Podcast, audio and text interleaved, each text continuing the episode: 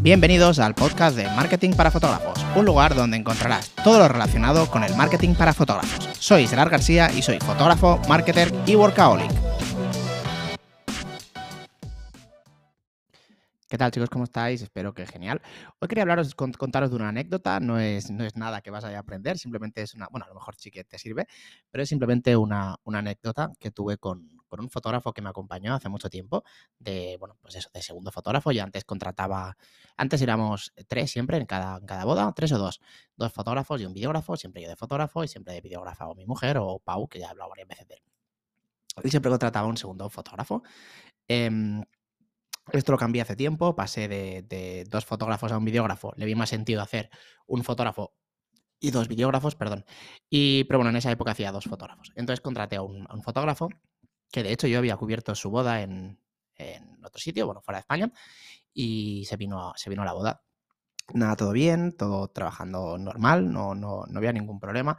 Eh, pero bueno, sí que es verdad, bueno, sí que había cosillas, pero bueno, es igual, eso es independientemente de hoy. Pero te voy a contar eh, la anécdota, ¿vale? Estábamos en, en, un, en una masía aquí en Cataluña, eh, si no recuerdo mal, era la del, la del molino, que era, ah, no me acuerdo, no me acuerdo cómo se llama, bueno, es igual, en una masía. Y resulta que este fotógrafo, en medio de la, del aperitivo, creo que era, sí, sí, era en el aperitivo, yo estaba haciendo ahí mis fotos por un lado y él por el otro, y resulta que se puso a hablar con la con una de las que la llevaban, no sé si era realmente bueno, la, la metre o la encargada de la, de la masía que lo estaba llevando todo, y se puso a hablar con ella. Eh, yo no lo, ese, en ese momento no lo vi, no, no, estaba, no estaba viendo nada, y se ve que estuvo, estaba hablando con ella, no sé qué, tal, no sé cuántos, y no me acuerdo cómo fue exactamente, pero al cabo del rato me entero. Ah, sí, sí, sí, sí que me acuerdo, sí que me acuerdo. Yo no vi cómo estaban hablando y al cabo del rato vino la, la chica, la chica esa, que, esa con la que estaba hablando el fotógrafo, y le fue a dar una, una tarjeta y le dijo, sí, escríbeme aquí y tal, y, y, lo hablamos y demás. Y yo, cuando se va la chica, digo, ¿qué, qué, qué, qué pasa? ¿Qué, ¿De qué estabas hablando? Tal, no sé qué. Dice, no, es que, mm, bueno, eh, le he comentado si necesitaba fotógrafo, ¿no? Y bueno, pues para... Estaba así como, como que no quería contármelo, ¿no? Digo, a ver, me estás diciendo que están trabajando conmigo, que no es que pase nada, pero bueno, sí que pasa. Eh, le vas a una a, la encargada a pedirle trabajo, pasando entre comillas por encima de mí. O sea, ahora lo voy a explicar, no es que pase por encima de mí porque yo me crea menos o más, sino que estás trabajando tú con una marca, ¿no? Y le pides trabajo porque tú estás ahí por esa marca, en ese caso era por, por mí. Eh, le pides trabajo de tu marca, o sea, competencia directa, sin ni siquiera consultarme ni hablarlo conmigo. Eh, no, es que tal, no sé qué. Digo, vale, vale, no, no, te preocupes.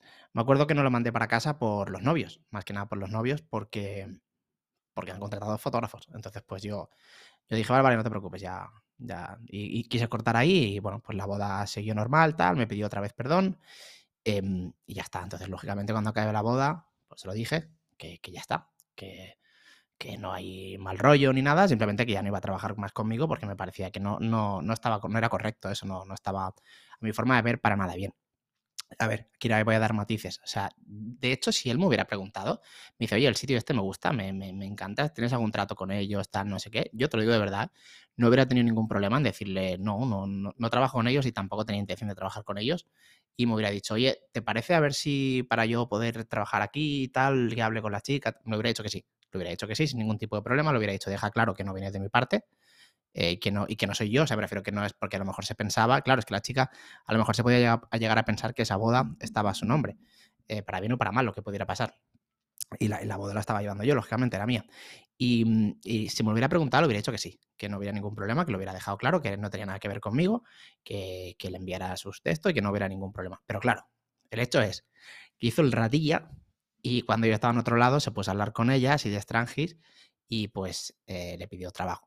Para mí, realmente es un hecho feo. O sea, no es que sea, no es que pase aquí ahora que me haya matado a alguien ni nada, pero para mí es un hecho feo porque es como, sí, es que sabes que lo estás haciendo mal, lo sabes perfectamente y lo escondes y básicamente pues puedes putear al otro fotógrafo de lo, estás puteando para mí. Y sobre todo que es como, ya no digo una deslealtad, sino para mí es una falta de, respeto, de educación o como quieras llamarlo, porque no, no es así, ¿sabes? Yo estoy trabajando, yo voy a una boda tuya, yo de hecho cuando voy a las bodas con Pau, o sea, yo siempre digo así coña que soy la putita de Pau, no por nada, sino porque yo quiero hacer lo mejor posible para esa persona y en su forma de trabajar, no en la mía, no en la mía. Otra cosa es que yo vaya de fotógrafo eh, invitado, como si dijésemos, sin ningún tipo de responsabilidad, entonces haré lo que yo quiera, me refiero en cuanto a trabajo, en cuanto a estilo y demás, pero yo creo que siempre que vas con alguien, estás, si tú estás de segundo, por mucho que seas el mejor fotógrafo del mundo, tú estás de segundo, y creo yo que tienes que, respetar no solo lo que te dicen, sino sobre todo eh, el estilo, aunque tú tengas otro estilo, si te ha contratado tienes que intentar hacerlo lo, más parecido posible al, que te ha contratado. Esa es mi forma de ver, ¿eh? tal como yo, lo pienso. y sobre todo, pues tener un mínimo de, educación en cuanto, no pasa nada, vas de segundo fotógrafo no, pero eres el segundo fotógrafo. No por ser segundo fotógrafo, sino porque tú estás en una marca, ¿vale? O sea, eso lo vería igual si yo, yo en, en esa boda no hubiera sido mía, si no hubiera sido de otro, de Joaquín. Pero me hubiera contratado a mí para que yo llevara la boda. Pero la boda estaba a nombre de Joaquín, ¿vale? Estudio Joaquín. Y yo iba de primer segundo y este chico iba de, eh, o sea, primer fotógrafo y este chico de segundo. Para mí hubiera sido lo mismo. Hubiera sido una falta de respeto no hacia mí, sino hacia Joaquín Estudio. ¿Me explico? Entonces, básicamente quería contaros esta pequeña anécdota que ya está, quedó ahí, no hay ningún problema. Yo se lo veo por la calle, no hay, no hay ningún problema en cuanto a mal rollo ni nada. Simplemente creo que tuvo un error, se dio cuenta, lo hizo mal. También se dio cuenta de cuando lo estaba haciendo, que lo estaba haciendo mal. Y no sé si, realmente no sé si le, llegó a salir bien o mal, que es lo de menos realmente, no, no, me importa. Pero bueno, quería comentaros, dar, este, este punto de, de vista por si te puede ayudar en algún, en algún momento y, poco más. ¿De acuerdo? Pues nada, espero que te haya gustado la mini anécdota del, del podcast de hoy y como siempre nos vemos en el siguiente.